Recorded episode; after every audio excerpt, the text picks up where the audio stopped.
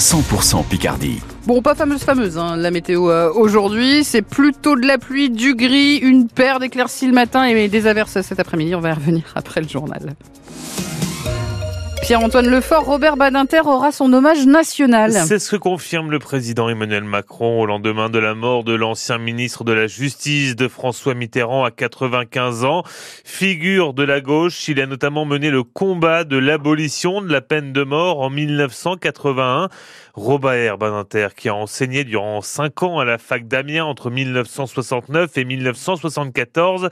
Parmi ses anciens étudiants, l'avocat amiénois Hubert Delarue. Aucun de mes collaborateurs n'est rentré dans mon cabinet s'il n'avait pas lu l'exécution et s'il n'avait pas lu l'abolition. Et l'abolition, c'est extraordinaire, c'est l'exécution de Buffet de Bontemps. J'étais en deuxième année de droit à la faculté d'Amiens, et l'un de mes professeurs, et non le moindre, c'était Robert Badinter qui euh, professait, figurez-vous, le droit commercial. On avait appris qu'à 5 heures du matin, Bontemps avait été guillotiné.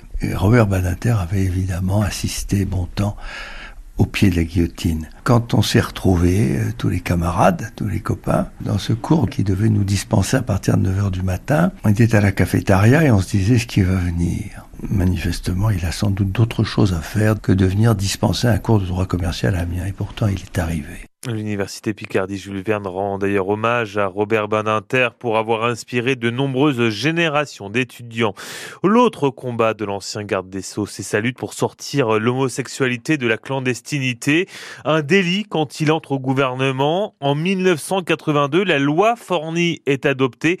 Bernard Bousset, âgé de 81 ans, est le dernier condamné en France pour un délit d'homosexualité. Il lui doit sa liberté. Il a travaillé pour la liberté. Pour euh, nous qui attendions cette loi depuis des années, c'était une liberté qui était acquise pour nous homosexuels qui étions opprimés, emprisonnés et on vivait que vraiment caché avec la peur au ventre en permanence. Donc euh, pour moi, ça a été une grande délivrance. Et aujourd'hui, je suis franchement ému et c'est triste. Il était pour la liberté, il était pour la justice. C'était vraiment un très grand personnage d'État. Pour moi, il est au panthéon des grands hommes. Un recueil de condoléances est ouvert jusqu'à demain soir au ministère de la Justice. Un front uni en Picardie en soutien aux familles immigrées. Plusieurs associations se sont réunies hier après-midi à Amiens pour dénoncer le durcissement des conditions d'accueil en France. Des collectifs de la Somme, de l'Aisne et de l'Oise qui regrettent notamment de nouvelles restrictions concernant l'hébergement d'urgence. Vous l'entendrez dans le prochain journal. Ce sera à 7h30.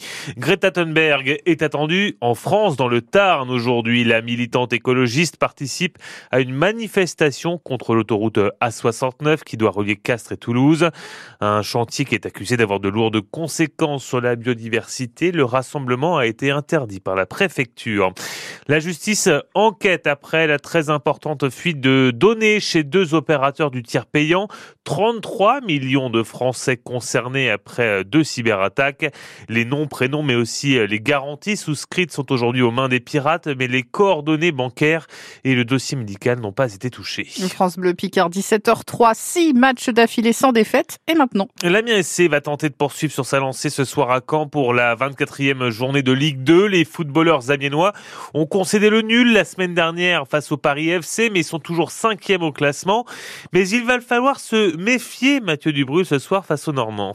Oui, la dernière victoire amiénoise au stade d'Ornano remonte au mois d'août 2001. Ça fait plus de 22 ans avec des doublés de Ben Kalfala et Ahmed Diallo. Depuis, l'ASC y a même concédé 8 défaites en 9 déplacements, toutes compétitions confondues, battues notamment l'an dernier 3 buts à 1. Ce soir, Amiens peut donc de nouveau s'attendre à être bousculé par une équipe normande terriblement vexée de sa déroute la semaine dernière à Grenoble. Caen qui était pourtant invaincu depuis son changement d'entraîneur, Nicolas Sub à la place de Jean-Marc Furle en fin novembre.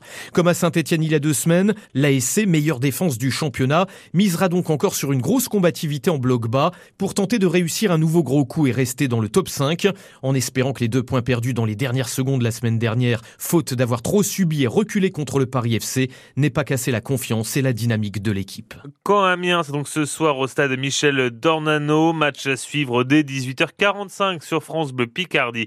Autre match à suivre sur notre antenne plus tôt dans l'après-midi, cette fois au tournoi des Six Nations, le 15 de France en Écosse pour son deuxième match de la compétition.